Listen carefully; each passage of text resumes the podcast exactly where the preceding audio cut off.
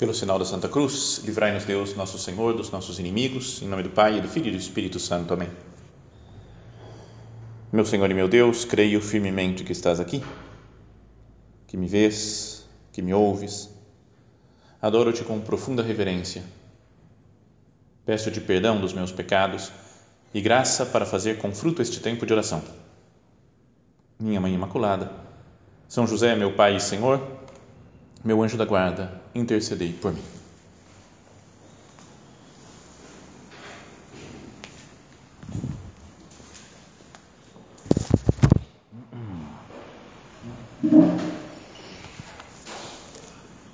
O Evangelho da missa de hoje, se alguém participou da Santa Missa hoje, ou se ao menos pegou né, a liturgia diária para acompanhar o Evangelho né, que a igreja nos propõe, se lembra que foi aquela leitura de uma parábola de Jesus, que é a parábola dos talentos. Está no capítulo 25 do Evangelho de São Mateus. E essa parábola, ela é como que uma continuação, tem muitos pontos semelhantes a uma parábola anterior, que foi o Evangelho de ontem, que é daquelas dez virgens, que cinco eram prudentes e cinco eram nécias. Né? E essas nécias não conseguem acompanhar o esposo quando chega para a festa nupcial, como uma imagem das pessoas que perdeu tempo na vida e que não conseguiu se encontrar com Deus no céu. Então é um chamado de novo à vigilância, tanto que essa parábola começa também Jesus dizendo: o reino dos céus também é como como que continuando aquela mesma sequência que dizia da parábola das, das virgens. Começa assim então Jesus: o reino dos céus é também como um homem que ia viajar para o estrangeiro chamou os seus servos e lhes confiou os seus bens. A um deu cinco talentos, a outro dois e ao terceiro um, a cada qual de acordo com a sua capacidade. Em seguida, viajou. Nós sabemos depois, né, já ouvimos tantas vezes, já lemos a palavra de Deus, né, ouvimos em tantas missas que já participamos, a continuação dessa parábola. Fala que esse que tinha recebido cinco talentos produziu outros cinco, foi trabalhar para produzir cinco, o que tinha recebido dois produziu outros dois, mas o que tinha recebido um só talento ficou com medo do patrão, que era um homem duro, um homem severo, ficou acanhado, ficou com medo de perder aquela, aquele talento e enterrou na terra. E depois, enquanto que os outros são recompensados, são premiados pelo patrão, os que fizeram render o talento, esse é expulso Diz assim o Senhor: servo mau e preguiçoso, sabias que eu colho onde não plantei e ajunto onde não semeei? Então devias ter depositado o meu dinheiro no banco, para que, ao voltar, eu recebesse com juros o que me pertence. E depois fala: e quanto a este servo inútil, lançai-o fora nas trevas, ali haverá choro e ranger de dentes. Talvez a meditação fácil e direta dessa cena do Evangelho é falar: é, Deus também me deu muitos talentos e eu não posso enterrar esses talentos. Tenho que retribuir, tenho que fazer alguma coisa com os dons que Deus me deu, vários tipos: né? a vida, a saúde, a fé né? e outras qualidades de, né? do, do, meu temperamento, das minhas, das minhas características pessoais. E tenho que produzir, fazer coisas boas para o reino de Deus, aproximar pessoas de Deus. E é certo, né? isso é a, a meditação que se deve fazer mesmo. Mas toda essa parábola não existe só para isso, né? Só para um pensamento rápido, breve, nosso, de falar, é verdade, eu tenho que fazer render os talentos que Deus me deu. Pronto.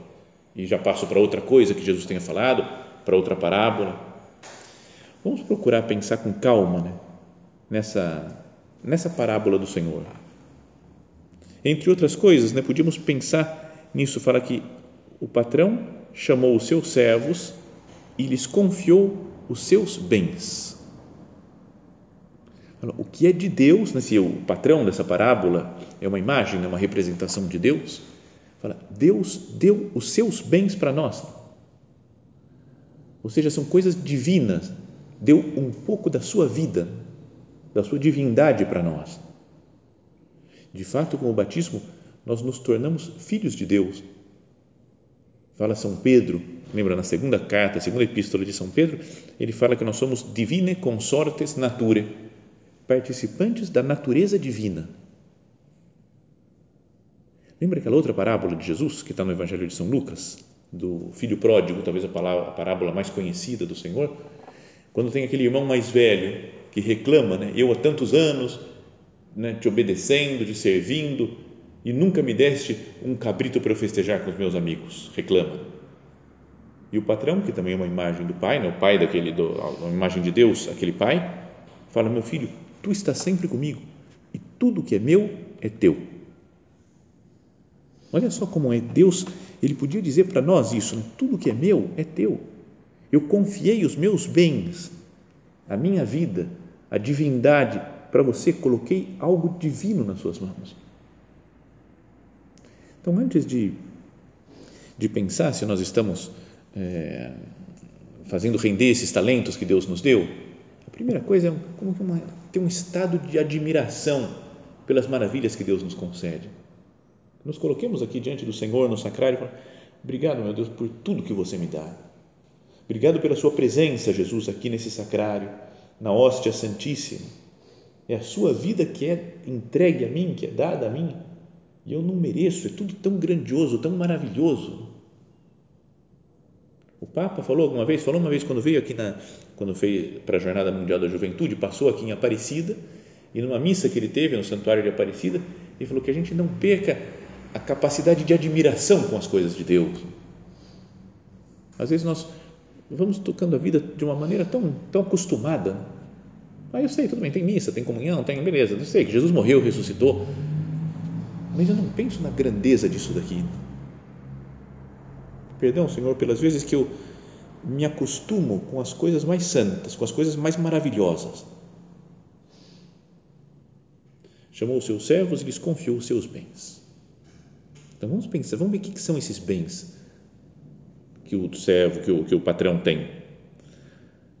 Fala, deu a um cinco talentos, a outro dois e ao terceiro um, a cada qual de acordo com a capacidade. Deus distribui talentos diferentes. Vai, se pudéssemos quantificar, vai quantidades de graça diferente para as pessoas, de acordo com o que cada um consegue corresponder. Mas mesmo que recebeu um só talento, recebeu muito. Se a gente vai pesquisar, né, o que, significa talento? A gente agora, nos dias atuais, não significa nada. Parece, quando fala em talento, a gente fala de capacidade, habilidade física para fazer as coisas, habilidade intelectual para resolver os problemas. Tem muitos talentos. Mas antes, lá na, no mundo grego e no mundo semítico, aqui da época de Jesus, era uma, na verdade, uma medida de peso mas que era o equivalente, mais ou menos, um talento a 6 mil denários. A gente não sabe o que é denário também, mas eu vou explicar. Denário era um salário de um dia de um trabalhador normal. Então, um homem que trabalhava no campo, por exemplo, o salário no final do dia, depois de trabalhar o dia inteiro, recebia normalmente por volta de um denário. Ora, um talento é 6 mil denários, ou seja, 6 mil dias de trabalho. Se num ano tem mais ou menos 300 dias aí de trabalho, tirando os domingos, né, feriados, isso demora mais ou menos 20 anos para uma pessoa, um trabalhador durante 20 anos ganha o total, a soma que ele ganha é mais ou menos um talento, mais ou menos para que nós tenhamos ideia. Então, o que recebeu um só talento, recebeu nas mãos um salário de 20 anos de trabalho. Olha, é uma coisa de outro mundo até mesmo talvez com isso para mostrar a grandeza da generosidade de Deus. Mesmo que recebeu pouca coisa, recebeu um quinto do, do primeiro salário de 20 anos. Não deveria ficar pasmado diante da grandeza e da bondade de Deus, que Ele confia essa quantidade enorme de dinheiro para nós, né, que somos pecadores, miseráveis, mortais. Mas é assim, né? Deus é é meio desproporcional nas coisas que ele faz. Se nós pensamos em outra história lá da vida de Jesus, das bodas de Caná, super conhecido, que Jesus transforma água em vinho, a quantidade de vinho foi mais ou menos 600 litros. Mas pensa que são 600, a festa estava acabando. Fala, acabou o vinho. E aí Jesus, tá bom, vai. Parece que não está muito afim de fazer o milagre e sem estar tá muito afim de fazer, ele faz 600 litros de vinho. 800 garrafas de 750 ml. Se as contas estão certas, depois tem que conferir, mas acho que é por aí. Então imagina, mais 800 garrafas de vinho. Não é desproporcional? Para que tanto, Jesus? E um vinho que fala que é melhor que o primeiro vinho ainda. Mas se nós olhamos para o mundo, olhamos para o espaço sideral, gostava muito de astronomia, sempre que dá um tempinho, dá uma olhada no céu para ver observação de cometas, asteroides, planetas, estrelas, galáxias. E é tudo tão gigantesco. É da ordem de bilhões de anos-luz. É algo que a gente não consegue nem imaginar o tamanho do universo. O que Deus concede a nós é sempre coisa meio desproporcional. Dá muito mais do que nós podemos lidar. São muitos bens, são muitos dons. Então, para começar a meditar nessa parábola, que nós fixemos o nosso olhar nessa, a nossa atenção nessa grandeza de Deus. Meu Deus, é muito que você me dá. Fala que o pai, o patrão aqui, concede os seus bens. E os bens de Deus são gigantescos, são maravilhosos. E olha só, quando eles fazem render esse dinheiro, os cinco talentos, ou os dois talentos dos dois primeiros, Deus fala a mesma frase para os dois. Está vendo que não importa se é se rendeu cinco, se rendeu dois, fez rendeu o dobro, né, tudo que ele podia fazer, né, um e o outro. E ele fala a seguinte frase: Senhor, eh, perdão, fala assim: Parabéns, servo bom e fiel. Como te mostraste fiel na administração de tão pouco, eu te confiarei muito mais. Vem participar da alegria do teu Senhor. Então, isso daqui, que essa quantidade enorme de dinheiro que coloca nas mãos dele, para o patrão é como você cuidou de tão pouco, eu vou te dar o grande, agora sim você vai ver como é que é. É quase como se Deus, que nos dá tantas coisas maravilhosas aqui na terra, nos pedíssemos um pouquinho de correspondência e que depois nós não podemos nem imaginar o que Ele tem preparado para nós no céu. Senhor, aumenta a minha fé para eu acreditar que vale a pena todo esforço, toda luta, todo empenho para te ser fiel, para corresponder à tua vontade eu quero fazer isso por amor, mas também o São José Maria falava, não se importe se de vez em quando você pensar no prêmio, né? fala, agora a coisa está difícil, mas vai ter céu lá na frente, de vez em quando só assim, né? para a gente continuar caminhando, né? porque as coisas ficam difíceis, duras, pesadas demais, mas se a gente olha para o céu, é Deus falando isso daqui, né? Servo bom e fiel, como te mostraste fiel na administração de tão pouco, tão pouco, eu te confiarei muito mais, vem participar da alegria do teu Senhor. Então, pensemos né, se nós somos desses servos que procuram se empenhar para fazer render os talentos que Deus nos dá, ou se eu escondi o dinheiro do meu Senhor. Talento, falávamos antes, né, podia ser como que uma participação da vida divina. É um dom, é um bem que Deus tem, nos faz participar dos seus bens e nos concede essa participação concede-nos a vida divina, a identificação com Cristo.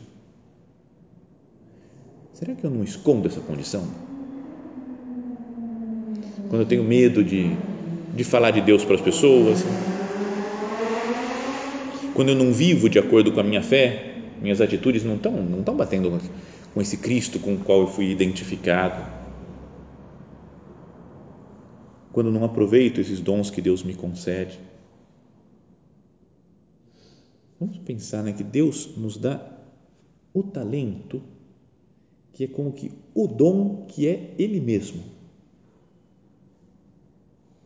Ele mesmo se entrega a nós. Não é só uma coisa pequena dele, mas nos faz participar da sua vida. Ele mesmo nos dá o seu amor. Então, o fruto dessa do, do, que eu recebi amor de Deus, recebi o próprio Deus, o fruto que eu vou ter que produzir com esse talento deve ser amor também, deve ser o próprio Deus, deve ser levar Deus para as outras pessoas. Então, que nós não vejamos só essa parábola como uma série de coisinhas que nós temos que cumprir para agradar a Deus. Mas fala, Ele se entrega a nós, nos faz participar dos seus bens, da sua vida divina e quer que eu leve para os outros para o mundo e para a minha vida pessoal, para as minhas atitudes, essa vida divina. Depois, uma outra consideração que acho que é importante fazer é que Deus é nosso Pai. Não se deve esquecer nunca disso. Então, os talentos que Ele coloca nas nossas mãos não são só provas para ver se nós passamos no teste. Deus fala, vou dar umas características, uns talentos para esse cara e vamos ver como é que ele corresponde. Vamos ver agora, vai. Vai trabalhando, vai fazendo, produzindo aí, fazendo render esse talento. Não é como se ele tivesse meio na, só para ver como é que você se comporta, um teste para ver meu, meu desempenho. Aí consegui, Deus fala, ah, tá bom, gostei, tá tudo certo, passou no teste. Não é assim. É como que um pai, se Deus é pai, que ensina os seus filhos a serem como ele é. Os dá a sua vida, a vida divina, como esses talentos, como vida divina. É a vida que um pai transmite para um filho e quer que o filho trabalhe no seu negócio. Imagina um homem que tem uma empresa familiar e quer colocar nas mãos dos filhos, né? então vai ensinando a tarefa e como levar a empresa para frente, como cuidar. Muitas vezes na vida humana não dá certo isso, porque o pai não sabe explicar, fica bravo com o filho, briga, sabe? então o filho não quer se envolver com as coisas do pai. Se são vários irmãos, acabam brigando e desfazendo-se da empresa. Na vida humana acontece isso. Mas imagina num lugar perfeito, que é a vida de Deus, que ele fala: trabalha comigo Deus é quem cria o mundo e quem santifica o mundo. Né? Foi Ele quem criou o universo inteiro e é Ele quem santifica as pessoas. Cristo, Deus Filho, veio, morreu na cruz e ressuscitou para nos salvar e depois vem o Espírito Santo, terceira pessoa da Santíssima Trindade, para nos santificar. Essa é a tarefa de Deus, aí podemos dizer, o trabalho de Deus é esse daqui, criar, santificar, redimir e santificar. E Ele quer que nós colaboremos com Ele nessa tarefa os talentos que Ele nos dá, a vida que Ele nos dá, e a vida divina, e a fé, e todos os talentos naturais que nós temos, devem ser usados para isso, né? para, criar coisas na terra. Então, o nosso trabalho humano feito com perfeição, deve ser para, para ajudar Cristo na redenção das almas, né? então perdoar os outros, transmitir o perdão de Deus para as pessoas, santificar, né? santificar-nos a nós mesmos e ajudar na santificação dos outros. E se nós fazemos assim, já estamos, né, de alguma maneira, podíamos dizer, participando da alegria do nosso Senhor. Falou, vem participar da minha alegria. Já é como que uma antecipação do céu, essa vida junto com Deus, o trabalhar com Ele, conviver com o nosso Senhor. Vamos pedir a Deus, então, agora na nossa oração, Senhor, eu, eu quero entender melhor, compreender a grandeza dos seus dons e quero trabalhar com mais empenho. Quero transformar esses talentos em mais talentos, transformar essa vida divina em mim em mais vida divina nas outras pessoas. Que eu não seja uma pessoa omissa. O problema desse terceiro servo da parábola, que não fez render o talento, não é que ele perdeu o talento, perdeu, né, ou jogou fora, ou usou para o seu enriquecimento pessoal. Ele simplesmente foi omisso. Lembra? Falou que o patrão tinha entregue tantos talentos a cada um segundo a sua capacidade, ou seja, Deus conta com a capacidade das pessoas de fazer render aquele talento. Mas esse não usou a sua capacidade, foi omisso e por medo enterrou o talento. Então, pensando na nossa vida, fazendo um exame de consciência, será que eu não deveria descobrir coisas que são omissão na nossa vida também? Perdão, meu Deus, pelas vezes que eu não fiz o que podia fazer. Eu podia ajudar essa pessoa e não ajudei. Podia rezar essa oração e não rezei porque fiquei com preguiça. Podia procurar aproximar esse meu amigo de Deus e não aproximei porque fiquei com um pouco de vergonha. Fui omisso. Que nós não enterremos o nosso talento por omissão na missa, no ato penitencial, nós rezamos, pedimos perdão a Deus né, por pensamentos, palavras, obras e omissões. Talvez com o passar do tempo sejam as coisas que mais vão nos pesando né, na vida. Porque tudo bem, fizemos atos errados, pensamentos errados, palavras erradas e nos confessamos disso, mas às vezes as omissões a gente esquece, não percebe muito. Não nos confessamos não, e depois com o passar do tempo a gente vai olhando para trás e vai falando: Meu Deus, quanta coisa eu deixei de fazer me lembro que no colégio, quando eu estudava, tinha, era um colégio de padres, E um padre contou uma história uma vez, quando era um velhinho, que ele estava chegando no fim da vida dele, na porta da morte, e daí olhou, olhou para trás e viu um grande buraco. A vida dele era um grande buraco, porque ele não fez o que tinha que fazer. Sei lá, só lembro disso da história, mas ficou marcado para sempre. Eu era um molequinho pequeno e ficou falando: Meu Deus, que medo!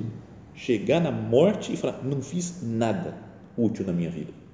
Quer dizer, todos nós já fizemos alguma coisa útil, porque só ah, às vezes que nós rezamos, às vezes que nós tratamos bem os nossos parentes, os nossos amigos, né? já tem, tem coisas que nós fizemos. Mas não é verdade que pode ter muito de omissão na nossa vida?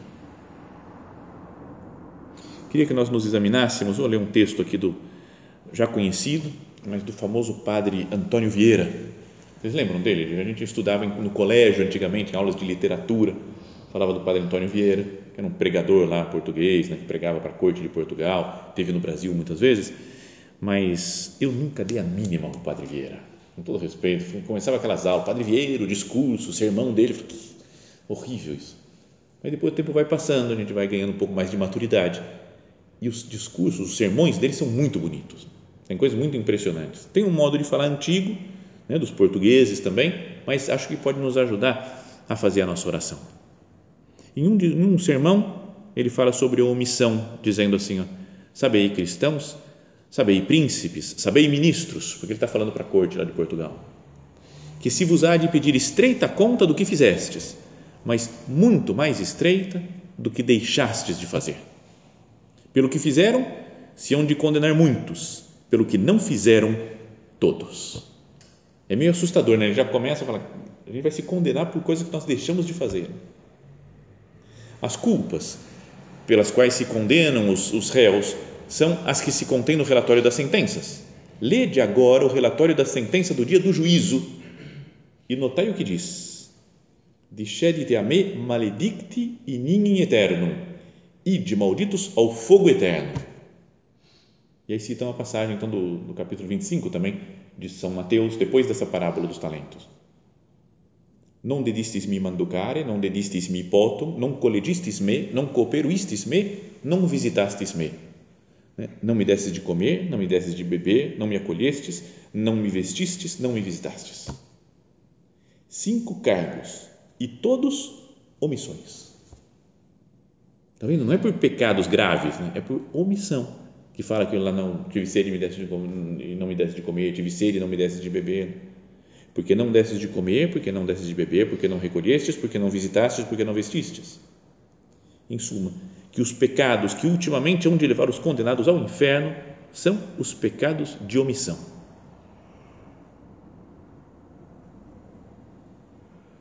Vede que coisas são as omissões, e não vos espantareis do que eu digo.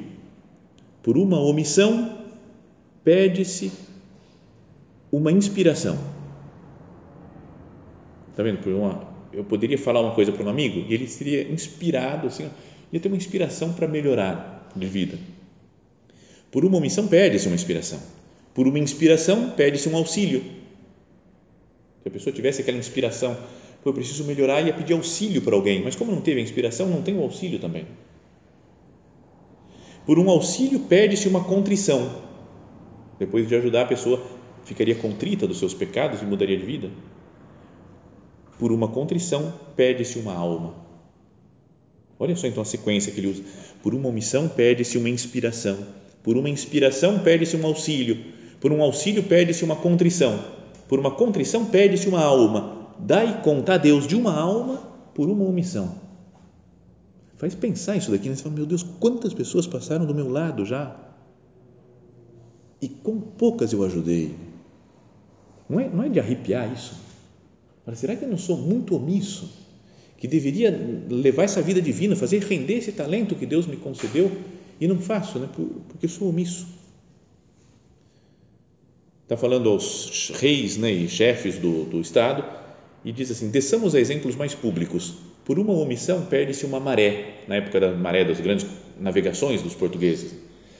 Por uma omissão, perde-se uma maré. Por uma maré, perde-se uma viagem. Por uma viagem, perde-se uma armada. Por uma armada, perde-se um Estado. Dai conta a Deus de uma Índia, dai conta a Deus de um Brasil por uma omissão. se aqueles grandes navegadores né, fossem omissos, falaram, não, não, não vou sair hoje, vamos deixar para depois, podia não ter descoberto o Brasil, chegado à Índia. Ó oh, que arriscada salvação, ó oh, que arriscado ofício dos príncipes e dos ministros, falando para eles. Está o príncipe, está o ministro divertido, sem fazer má obra, sem dizer má palavra, sem ter mal nem bom pensamento, e talvez naquela hora, por culpa de uma omissão, está cometendo maiores danos, maiores estragos, maiores destruições que todos os malfeitores do mundo em muitos anos. Ele acho que dá uma exagerada também, né, o Padre Vieira aqui, né, porque não é, não é bem assim também, mas faz balança com a gente. Você fala, meu Deus, será que eu posso ficar tranquilo na minha situação? Não estou enterrando o meu talento também? Não fiz um buraco no chão, coloquei lá, guardei o talento.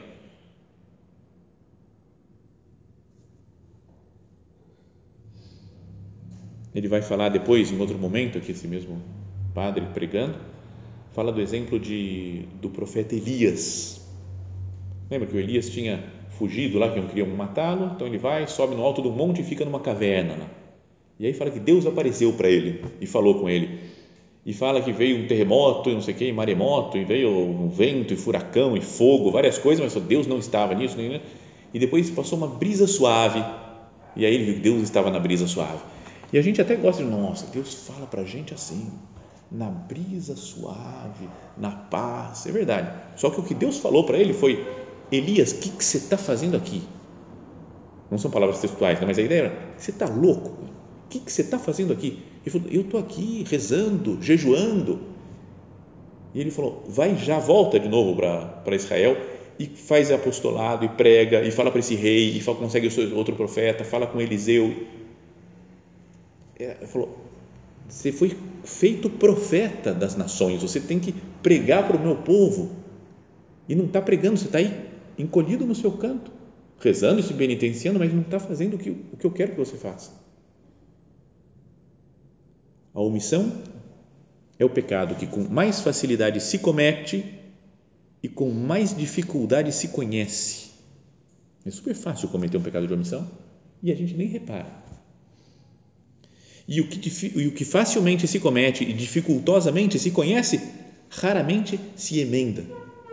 A gente não, se eu não percebo que estou fazendo essa coisa errada, não procuro mudar de vida. A omissão é um pecado que se faz não fazendo. O pecado que nunca é má obra, algumas vezes pode ser até obra boa.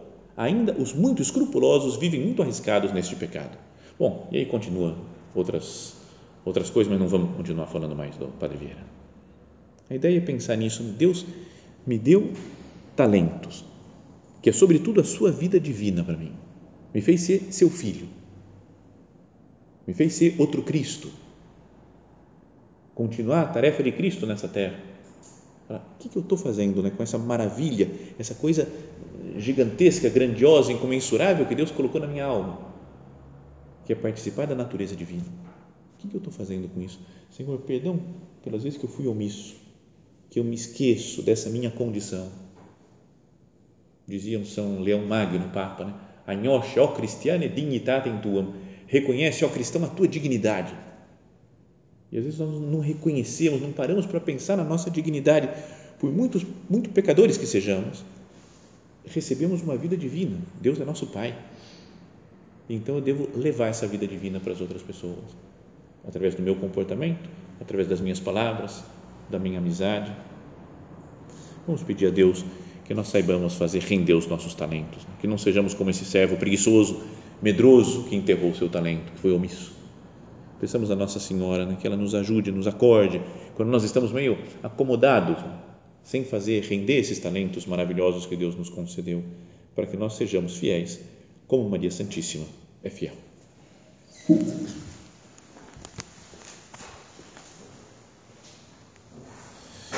Dou-te graças, meu Deus, pelos bons propósitos, afetos e inspirações que me comunicaste nesta meditação.